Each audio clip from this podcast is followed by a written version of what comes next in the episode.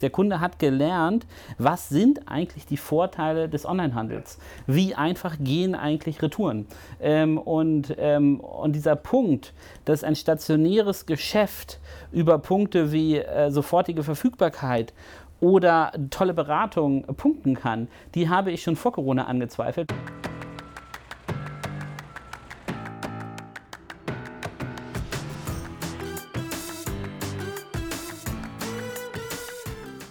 Hallo, willkommen bei Digitalkaufmann, unserem Amazon Dorf Talk Format. Ähm, mein Name ist Nils Seebach und ich bin hier mit Christian Otto Kelm.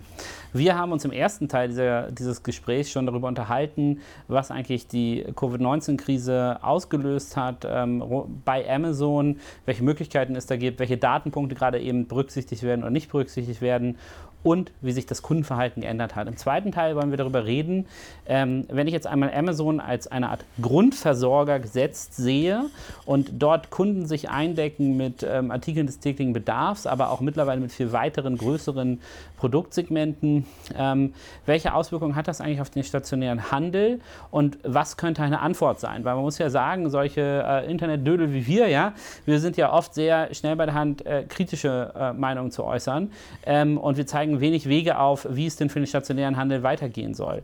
Und ähm, daher haben wir gesagt, wir nehmen uns jetzt mal ähm, eine, eine halbe Stunde und sprechen darüber.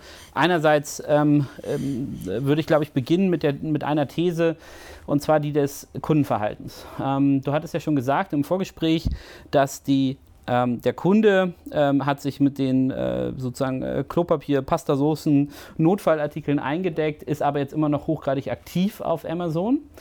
Und äh, meine erste These wäre, es gibt kein Zurück zu normal mehr. Also der Kunde hat ein völlig anderes äh, Shoppingverhalten gelernt. Ähm, ganze Kundengruppen, die vorher gar nicht auf Amazon waren, haben jetzt dort ihre Adressen eingegeben, ihre Zahldaten eingegeben, die haben erlebt, wie es ist, wieder, was der DHL-Mann tut.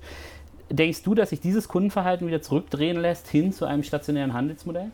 Also man sagt ja immer, dass der, der, äh, der, der Kunde oder die Menschen an sich immer zu schnell vergessen, was mal war und dann schnell in alte Geflogenheiten zurückfallen. Ich glaube aber, dass das diesmal nicht der Fall sein wird. Einerseits, weil das ganze Thema uns noch ein bisschen länger begleiten wird, sehr wahrscheinlich. Und andererseits wir grundsätzlich zur persönlichen Faulheit neigen und einfach mal gemerkt haben, ich muss nicht mit den Kindern in den Laden und es im Laden anprobieren und das ewige äh, Rumgerenne ertragen, ja, die ganzen Schuhlederkosten, sondern wenn ich doch weiß, was ich will, mich dafür bewusst entscheide, dann bekomme ich das ein bis sieben Tage später nach Hause geliefert, sogar kontaktfrei. Ja, mittlerweile ist das ja äh, wirklich Wahnsinn, wie gut das ist. Ne? Tür auf wird abgestellt, da wird unterzeichnet für ein Foto gemacht zur Dokumentation.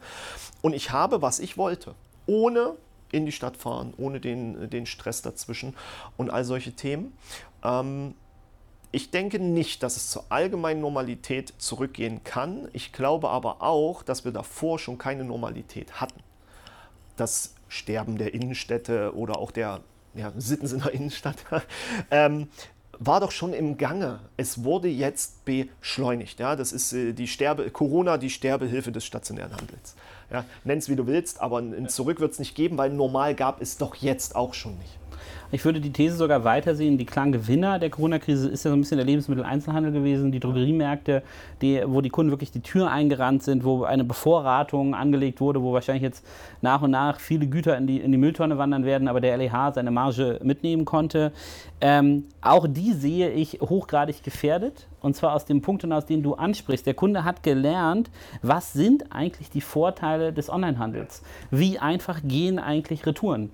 Ähm, und, ähm, und dieser Punkt, dass ein stationäres Geschäft über Punkte wie äh, sofortige Verfügbarkeit oder tolle Beratung punkten kann, die habe ich schon vor Corona angezweifelt, weil fairerweise 90 Prozent der Geschäftsmodelle das gar nicht angebieten haben. Also bleiben wir mal bei der Sittensinner Innenstadt. Da gibt es einen Schulladen, wo wir unglaublich gerne mit unseren Kindern hinfahren, ja. weil die Beratung erst Klassik ist. Genau. Aber es gibt immer nur zwei Paar Schuhe. Und wenn die gerade ausverkauft muss sind, bestellt muss bestellt werden. Und dann sitzt du da und denkst du, die Beratung war toll, aber ich sozusagen muss jetzt warten, muss dann nochmal ins Auto steigen, muss dort nochmal hinfahren.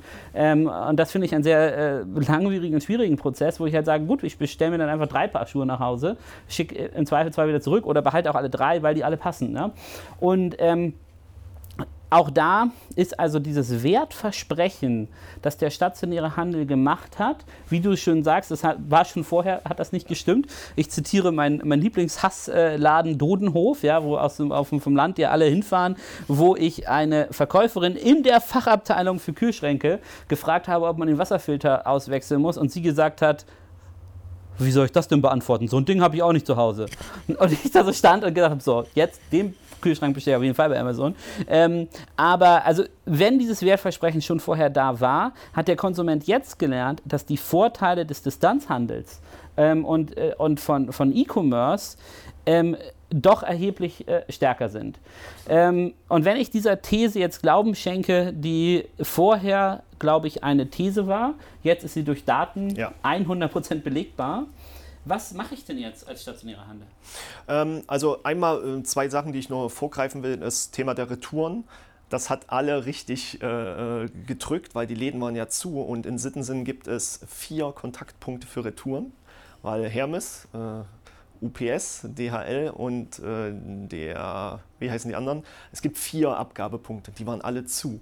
Das heißt, die Retouren haben sich ja zu Hause gestapelt. Das heißt, ein Großteil der stationären Geschäfte tatsächlich in Sitten sind, dient dazu, dass man dort Pakete zurückgeben kann.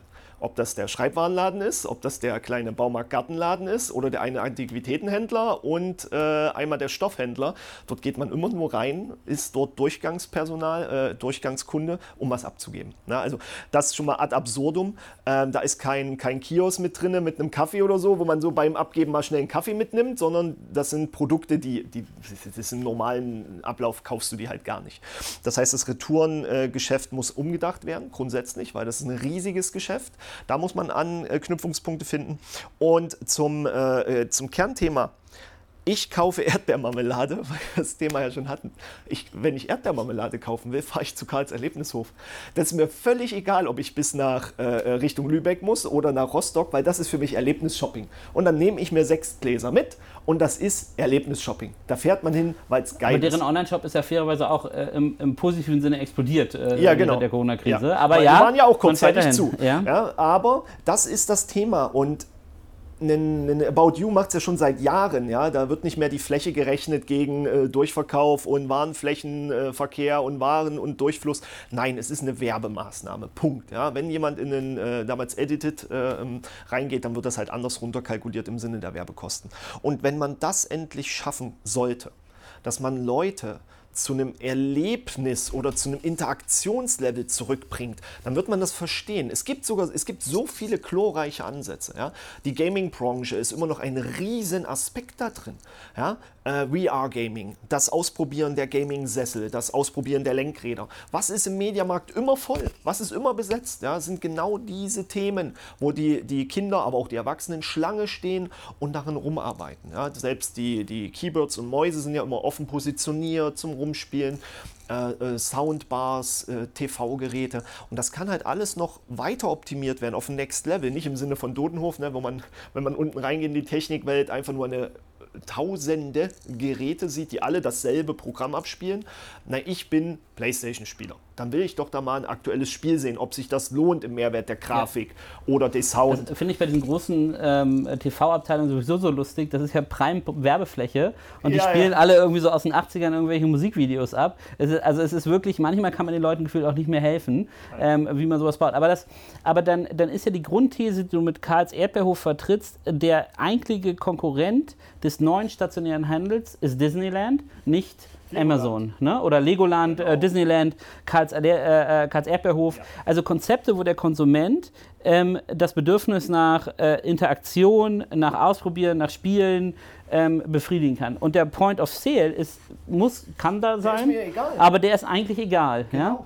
Ähm, und das bedeutet, eigentlich hätte ich jetzt auch durch diese Corona-Zwangspause erwartet, dass wenn ich jetzt anfange, durch die Innenstädte zu gehen, nachdem die gesamte deutsche Bevölkerung gefühlt eingekellert war für Monate, hätte ich eigentlich gedacht, dass ich neue Konzepte sehe. Ja, also dass die, dass die Investoren sagen, okay, ja, es sind es, einige Sachen funktionieren nicht mehr, aber ich hätte gedacht, ich gehe jetzt in die Innenstadt und werde beglückt mit einem lauten Aufschrei ähm, von Modellen, wo ich diese Interaktion, die ich zu Hause nicht hatte, jetzt nachholen kann. Ja mit Maske, ja mit Einschränkungen, aber das Gefühl, was ich will, ist doch nicht jetzt mit Maske 23 Blusen anprobieren oder in den gleichen Buchladen durchgehen, sondern ich möchte eine Art Event-Charakter Genau, die haben. ganze Zeit eine Modenschau was auch immer, verschiedene Styles, verschiedene Trends, nicht mehr nur auf Bildern, sondern direkt da. Die Mitarbeiter haben alle verschiedene äh, äh, Konzepte an und so, ja, je nach Ecke, für die Männer, für die Frauen. Man kann so viele Sachen machen. Aber das Einzige, was dort passieren wird, nicht nur Fashion, sondern allgemein, ist, dass eine Woche vor Öffnung, wenn, wenn alles normal wird, Staub gewischt wird.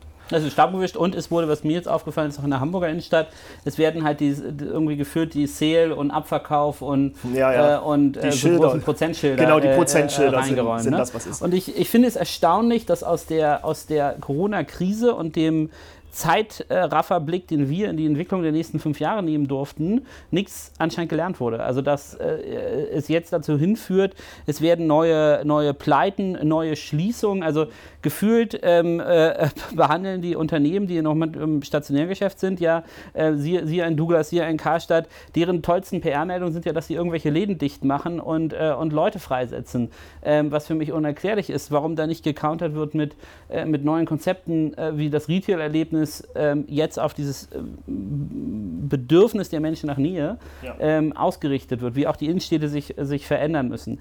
Denn diese Entscheidungsfrage, die wir vor Januar immer hatten, ist denn stationär ein valides Geschäftsmodell?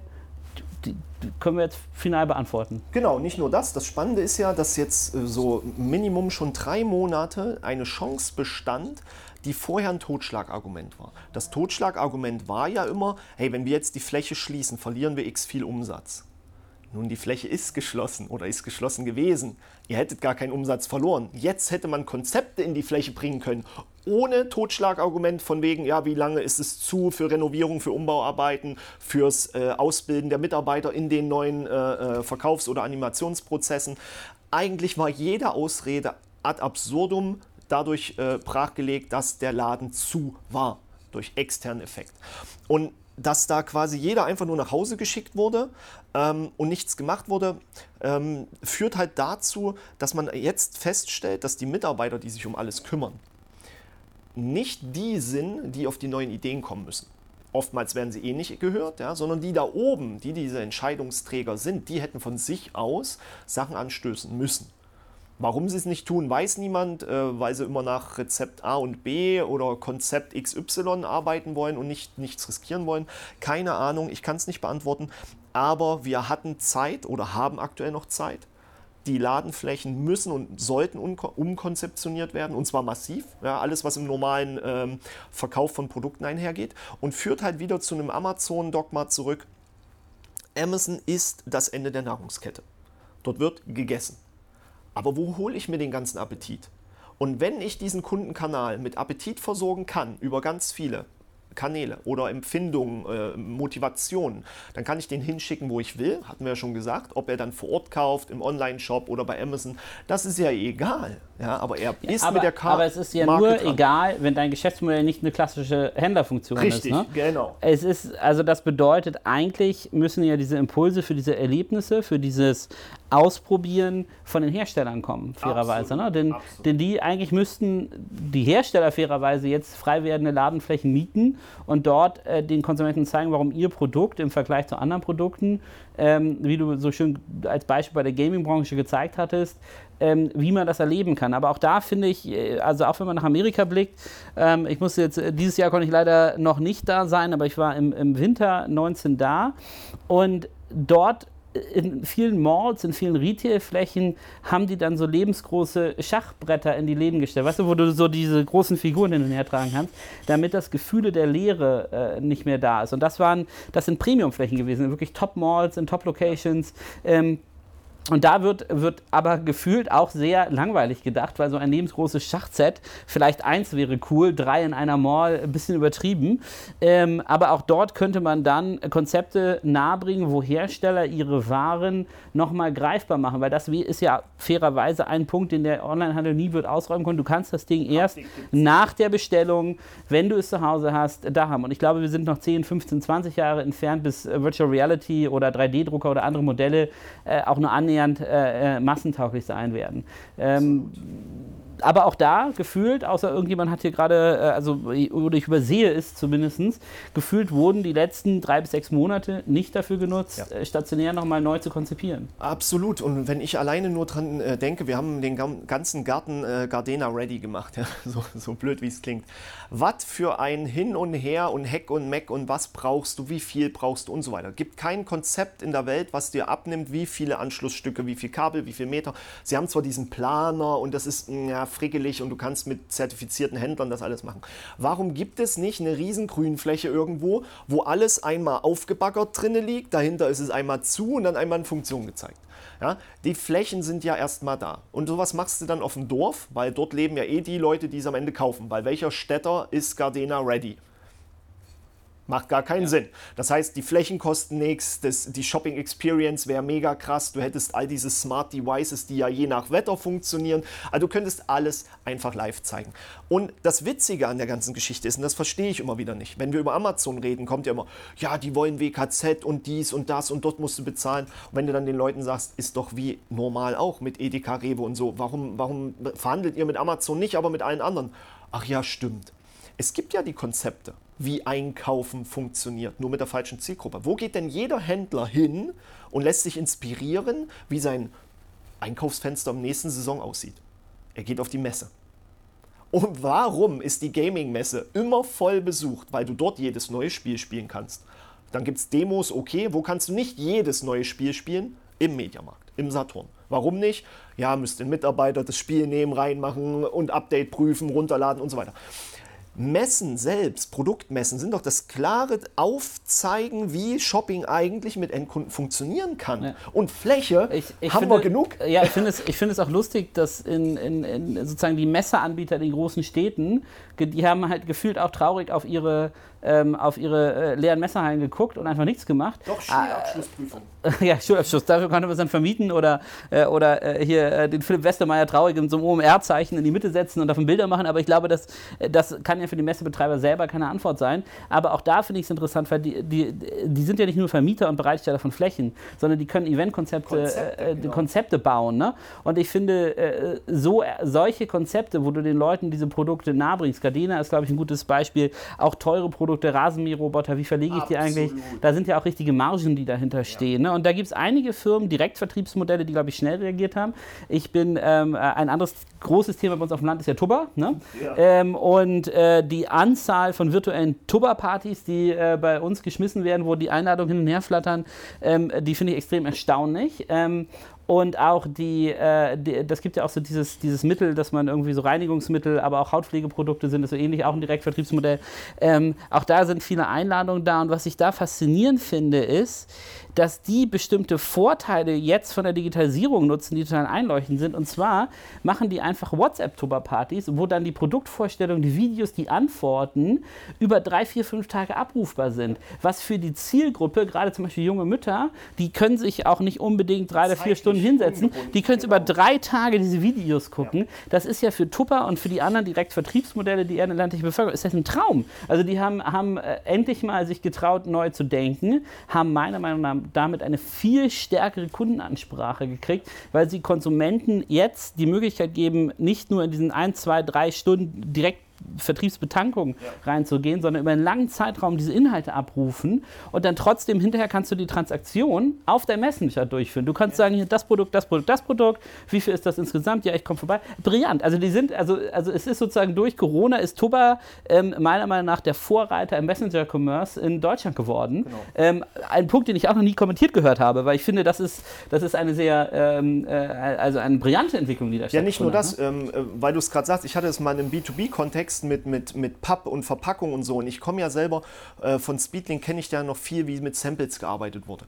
Und warum, stell dir mal vor, Tupper schickt an jeden Haushalt eine kleine Tupperdose mit irgendeiner Flüssigkeit drin, natürlich was total un unproblematisches, und macht dafür Werbung für den nächsten guten Verschluss und versende den, hat da noch einen Eistrich dran und jeden, wo es nicht genau stimmt, der kriegt es kostenlos und jeder, wo es stimmt, hat einfach gesehen, ey, das funktioniert, das ist über einen Versandweg und hat genau funktioniert, ist wasserdicht. Du hast so viele Möglichkeiten, jetzt im Rahmen von Samples, Produktideen, Produktkonzepte an die Männer und Frauen zu bringen oder an die Zielgruppen mit dem Thema Fake it until you make it. Jetzt geht es doch noch so einfach, weil du musst gar nicht mehr die Masse bedienen, du musst die Masse nur erreichen mit der Idee, die Bestellmengen reichen ja erst danach ein, wenn jemand überzeugt ist. Und danach könntest du sogar die Produktion erst anwerfen. Ob das kleine Farbchips sind von Tupper, welche, welche Farbe wollen sie jetzt als nächsten großen äh, äh, Hype im Herbst rausbringen? Ja, dann schicken sie einfach eine Massesendung raus. Jeder kann zu Hause gucken, schickt zurück, welche er haben will. Oder klickt es im Ne? Messenger, ich will die, ich will die, ich will die. Du könntest so viele Sachen und Dinge gerade erreichen, weil du eins weißt. Und das wusstest du früher ja nicht. Wo ist der Kunde? Und wir wissen gerade, wo er ist. Er ist nicht im Ladengeschäft, das heißt Umfragen in der Stadt und so weiter. Nein, er ist zu Hause. Und du kannst ihn in einer Phase erreichen, wie du gerade sagtest, wo er selbst entscheidet, wann er mit dir interagieren will, wie er mit dir interagieren will, welche Informationen er dir geben will und alles. Und er hat nicht mehr diesen typischen Nervfaktor. Ja? Und wenn man das alles konzeptioniert, aber äh, auch wie du schon sagst, Gardena ist für mich so ein, so ein Musterbeispiel. Wo ist der Gardena? Fibrock ist ja bei uns, ne? warum gibt es nicht Fibrock äh, powered by Gardena oder andersrum, ja? dass in dem Musterhauspark auch der Gartenmusterhauspark ist. Wir haben so viele Gartenausstellungen überall. Die Konzeptflächen, das ist ja das Thema, werden gerade massiv frei. Und wir haben hier beste Lage ja in Hamburg, die Karstadt Galerie da, äh, sechs, siebenstöckig, riesige Flächen. Dort könntest du jetzt ohne Probleme als Spielzeughersteller wahrscheinlich ein, dich dumm und dämlich verkaufen mit äh, ferngesteuerten Autos. Ja. Weil was kannst du in Dodenhof nicht bei ferngesteuerten Autos? Sie fahren. Sie stehen zwar da, stehen Preis daneben, eine Geschwindigkeit, aber was bedeutet diese Geschwindigkeit? Können die Kinder damit umgehen oder besser so? Nirgendwo, es gibt es nicht mehr. Selbst der Fachhandel Spielzeug bietet dieses Konzept schon lange nicht mehr an. Die sind vollgemüllt mit allem, äh, aber nicht mehr mit, mit, mit Spiel, Spaß und Spannung. Ah, wobei, da gab es ja mal jemanden, ähm, der das gemacht hat. Und das verstehe ich halt nicht. Wird Fläche immer nur gegen Miete und Flächenumsatz gerechnet? Und ich glaube, das ist das äh, in Stein gemeißelte, was jetzt den ganzen Handel quasi auch ins Schwanken oder sogar zum Umkippen bringt. Und diese Lösungen und Möglichkeiten für, für kreative Denkprozesse, ja, das ist immer der Rupert Bottmeier, mein, mein, mein Lieblingsbeispiel, der solche äh, disruptiven Denkansätze entwickelt. Warum wird das nicht gemacht? Kostet das zu viel? Ich kann mir nicht vorstellen, dass es zu viel kostet. Ich persönlich. Ja? Eine schöne Fläche neben Gartenland. Wir haben es ja äh, drüben da bei, bei Zeven, wo du auch mal mit einem Rasenmäher-Roboter wirklich halt doch mal fahren kannst. Rasenmäherroboter selbst, die, die, also nicht die großen, sondern die kleinen. Ich verstehe nicht, warum man das nicht mal zeigt, wo die Probleme eines Gardena zum Beispiel sind, dass er nur bis zu 6 cm abgeht. Bei mir ist jetzt 8 und der fährt nicht mehr. Der kann es nicht. Und da gibt es tatsächlich Gartenmessen, Gartenschauen. Und das sollte meiner Meinung nach das zukünftige Konzept des Handels sein. Na, nicht des Handels, sondern des Hersteller an Kunden. Ähm, ja, aber äh, genau, äh, also ich glaube, Handel ist Wandel, ist äh, durch die Corona-Krise nur noch stärker beschrieben worden. Ja. Der Wandel ist jetzt uns allen bewusst ähm, glaube ich, dass die Hersteller Lust haben, solche Eventkonzepte, solche ähm, äh, Ausprobiermessen. Ja für den Endkonsumenten herzustellen? Nein. Also ich glaube, das ist eine, eine, für mich ein klarer Shift von Leuten, die vorher Handel betrieben haben, die das anbieten können. Weil eine, also so wie ich die normalen Hersteller ein, einschätze, die freuen sich jetzt nicht darüber, ein B2C-Konzept äh, fürs Ausprobieren äh, zu machen. Und die haben halt auch immer noch den Kanalkonflikt, dass dann halt nur dort Gardena ist. Ne? Wäre natürlich spannender, du gehst dahin, siehst alle Anbieter alle Anbieter, genau. und hast einen, der dir das erklärt, der dann vielleicht eine zielgerichtete Provision dafür erhält, wenn er ein bestimmtes Produkt das platziert wäre wieder der Fachhändler. Ja? Und genau, das wäre der Fachhandel. Aber das, auch das sind ja Kompetenzen. Ja, das ist eine Sache, die, wo prinzipiell der Hersteller erstmal immer gewinnt. Aber auch da kann man, glaube ich, darüber nachdenken, wie ich, wie ich dieses, diese stationäre, nicht Handel, sondern Erlebnisfunktion Absolut. an den Konsumenten ranführe. Und da sehe ich im Moment in Deutschland ein, eine große Blackbox. Also gefühlt wenig, äh, wenig Bewusstsein, wie treibe ich jetzt vom, von dem sterbenden stationären Handelsmodell. Und wie gesagt, auch äh, äh, wenn, wenn das vielleicht einige gemein und anders sind, ich glaube, es ist einfach realistisch zu sagen, das ist halt vorbei. Ja? Absolut, und jetzt ja. muss man sagen, wie führe ich diesen Prozess ähm, in die neue Welt, weil das menschliche Verlangen nach äh, Markenassoziation, nach Ausprobieren, nach Anfassen, nach bestimmten Produkten, das ist ja nicht weg. Ja? Nee. Ähm, aber es wird auch nicht im Moment beantwortet. Und ich selbst als jemand, der digital für, für sehr stark hält, das wird halt auch nicht digital beantwortet werden, sondern man muss äh, dort die Fläche, die Menschen, die Interaktion als ein Teil ähm, des Geschäftsmodells verstehen. Ne? Genau. Ähm, aber, aber ich glaube, wir können ja unser Gespräch jetzt erstmal zusammenfassen als ein Plädoyer ähm, Handel aus der Erlebnisperspektive ähm, zu reformieren. Und diese Reformation sehe ich in, in, im deutschen Handel zurzeit nicht. Muss man ganz klar sagen. Ja, absolut überhaupt nicht. Ich sehe ihn im B2B-Sektor. Ne, wenn du an Sicherheitsmessen und alles denkst, jeder Vertriebler oder, oder Händler, der ein Abus-Sicherheitsschloss oder irgendwas haben will, wird dort gezwungen sozusagen mal ein Fenster aufzuhebeln, mal versuchen ein Schloss zu knacken und geht dann mit dem guten Empfinden zurück, ah ja, das funktioniert, weil daneben ist das andere und das kriegt er nicht auf. Warum darf ich das als Kunde nicht? Warum muss ja. ich das bei Oder mir zu Hause machen? Ja. okay, das ist etwas verstörend, aber man muss sagen, aber äh, genau das gleiche mit, äh, mit äh, Power Tools, ja. Also äh, wenn, wenn du so, so schaust, was, Bosch po was, po was posten Leute gerade, ähm, ja, guck mal hier, ich bohre hier gerade äh, etwas rein. Ne? Das, äh, also ähm, ich glaube, Hilti macht das ja auch ganz interessant. Also es gibt viele Sachen, wo, wo ich aus meinem, aus meinem B2B-Umfeld sehe, wo Meine Leute das posten. Meine ja. Kettensäge benutzen. also es muss ja nicht ganz so gefährlich sein, aber ähm, äh, es gibt sozusagen, glaube ich, ganz viele Komponenten, wo das im B2B gemacht wird, aber B2C, das gerade genau. nicht gedacht wird. Ne? Ich, ich verstehe auch nicht, warum. Also, ja. warum müssen diese Hersteller den Verkäufer überzeugen, die Heckenschere zu nehmen? Dass die auch fingerdicke Äste wegmacht. Nee, die, der Verkäufer muss doch dann mich überzeugen. Und warum den seine Erfahrung, ja, der erzählt mir das. Ich will die doch selber machen. Warum ist da nicht eine lange Hecke, wo halt zehn Leute da mal regelmäßig mit diesen Heckenscheren dran arbeiten? Ich verstehe es nicht. Ich würde tausendmal eher viele Produkte kaufen, wenn ich sie mal genutzt hätte. Reduziert Retourenquoten, hilft im Kaufentscheidungsprozess, ich kaufe nicht aus Versehen das Falsche, reduziert den Supportaufwand, weil ich es schon mal benutzt habe. Wie viel sitzen vor dem Gerät und kriegen es nicht an? Weil sie vergessen haben, dass sie Benzin ist und nicht mit Strom. ja, ich, ja. Äh, ja. Genau, also, also, äh, und das ist ja ein Problem, das Amazon im Moment umschifft, indem es Bewertung massiv stark nach vorne pusht, verifizierter Kauf. Du weißt, dort ist eine Person, die eigentlich dieses Erlebnis gesammelt hat, weil es schon durch den Prozess gegangen ist und dort eine Bewertung für das Produkt schreibt, sodass ich das kaufen kann. Also Amazon löst das zwar meiner Meinung nach auch sehr gut, aber es löst es Secondhand. Ja. Diese First-Hand-Experience, die ähm, ist auf jeden Fall eine Komponente, die uns noch fehlt, äh, wo man noch reingehen kann. Absolut. Ähm, äh, und ich glaube auch, dass, dass diese, dieses Verständnis Flächenumsatz muss halt neu gedacht werden. Was, wo ich im Moment noch ähm, etwas kritisch bin, ist, ob das tatsächlich wirklich eine Handelsfunktion ist, wo der Endkonsument bereit ist für zu bezahlen. Also du würdest ja wahrscheinlich Nein. bei Karls Erdbeerhof halt nicht bezahlen. Gibt doch auch keinen Eintritt. Aber, genau, aber du, aber du bezahlst für die Marmelade halt. Ne? Ja, aber das, das ist Die ja. ausgezeichnet wurde als die beste Erdbeermarmelade Deutschlands, wie ich gehört ja. habe. Ähm, die ist auch echt mega geil. Die ist, ich habe ja. äh, immer zu Hause welche. äh, ist, ist ja Fakt. Und nein, dafür wird niemand bezahlen. Nein, ist aber auch nicht meine Pflicht als Na, Kunde dafür. Dann ist, dann ist aber die Krux dieses Modells, ähm, eine Monetarisierung herauszufinden. Ne? Also du musst ja dann entweder ähm, bei Amazon mitverdienen, weiß nicht, wie, wie Affiliate.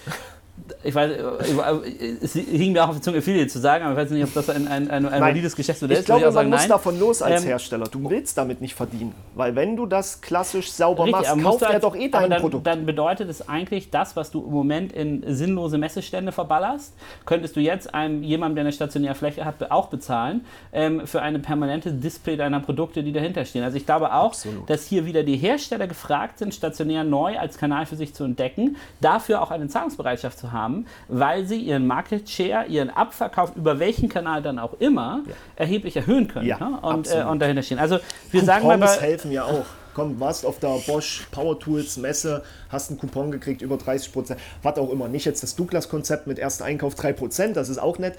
Aber wenn wir überlegen, äh, ihr kennt es ja selber, was Messestände kosten ähm, ganz wenige, meiner Meinung nach nicht mal 25 Prozent, setzen hinter eine Messe eine Kennzahl, indem sie sagen, wir müssen so und so viel Leads einsammeln, sondern oh, kostet mal wieder 200.000 hier so in Berlin. Äh, welche ist da nicht die Cebit, die andere, wo der Stand einfach so schweineteuer ist? Hauptsache, man ist da.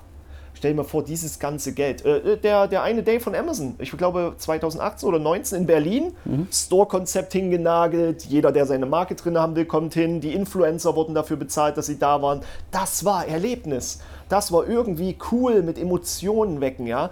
Aber alles, was da so jetzt läuft, da sind sehr, sehr, sehr viele Budgets, die seit Jahren machen wir ja schon immer so, wir nehmen die Messe schon immer mit. Äh, aber ihr unterhaltet damit, ihr unterhaltet damit die falschen Leute. Unterhaltet endlich wieder den Endkunden, dass sie bei euch kaufen und wo sie diese Marke kaufen, das ist doch dann erstmal zweitrangig. Du musst sie ja. erstmal mit deinem Produkt. Aber das ist äh, ja auch in der, in der, also es ist ja eigentlich auch konsequent, wenn ich an die Grundthese glaube, dass die Personen, die meine Produkte früher an den Endkunden verkauft haben, dass ich die nicht mehr ausbilden muss. Also dass der mehrstufige Vertrieb weniger Aufmerksamkeit von mir als Hersteller bedarf, ja. denn ich kann auch den Endkunden direkt ausbilden über ganz neue Möglichkeiten. Ich kann es stationär machen, ich kann es mit digital integrieren, was auch immer. Ja. Da muss ich dafür auch eine Zahlungsbereitschaft entwickeln. Absolut. Und damit hätten wir dann den Punkt, der Endkonsument zahlt das nicht mehr, aber die Hersteller sind gefragt, ähm, die notwendigen Anteil ihrer Marge, die ja früher der, die Handelsspanne sozusagen ja, war, genau. jetzt zu investieren in stationäre Modelle in die Innenstädte, um dieses Erlebnis zu schaffen. Ich Sie glaube, zahlen doch eh für das stationäre Modell. Sie zahlen doch eh schon. Warum ja. messen Sie es dann halt ungünstig gegen Abverkauf auf Fläche? Ja, ich glaube, das ist äh, das typische Tarek Müller. Äh, nein, wir rechnen Fläche nicht gegen Abverkauf und Mitarbeiter, sondern es ist Reichweite und Marketing. Dieselbe Kennzahl, also dieselben Metriken werden in andere Kennzahlen verwurschtelt und alles ist gut. Man kann sich entspannt zurücklehnen. Ja. Also ich glaube, ihr, ihr merkt unsere Frustration. Ähm, in der ersten Phase habt ihr unsere Frustration gemerkt rund um das Thema, wie Daten im Digital genutzt werden, welche Möglichkeiten dort gerade nicht genutzt werden. Ähm, jetzt haben wir mal unsere Frustration zusammengefasst darüber, dass Stationärkonzepte gerade nicht neu gedacht sind. Auch große, ähm, große ähm, Möglichkeiten, die da brach liegen. Unser Appell ist es gerade an die Hersteller, ähm, äh, zu, äh, ranzutreten, denen zu sagen, wenn ihr die Zahlungsbereitschaft entwickelt, dafür dem Endkunden neu auszubilden und eine größere Akzeptanz dafür schafft, dass der mehrstufige Vertrieb ähm, nur noch in, in bestimmten Rahmenbedingungen überhaupt erfolgreich sein kann. Und diese Handelsspanne, die vorher dort generiert wurde, jetzt zu nehmen und an den Endkunden ähm, stärker ein, ein haptisches Erlebnis, nämlich das, was digital schlichtweg nicht, bilden, äh, nicht äh, bieten kann, anzubieten, dass dort erhebliches Potenzial liegt. Und ich glaube, das ist eine, eine, gute Zusammenfassung. Und ähm, wir werden uns immer zeitnah hier immer in Hamburg treffen, weitere Themen für euch aufnehmen. Ihr könnt wie immer uns schreiben, kommentieren ähm, zum Amazon Dorf Talk, jetzt wahrscheinlich der Amazon City Talk. Ähm, aber wir haben, glaube ich, sehr viel, äh, sehr viel Beispiel aus unserer eher ländlich geprägten Gegend einfließen lassen. Ähm, vielen Dank fürs Zuhören. Ähm, Fragen und Rückfragen immer gerne an uns. Viel Spaß.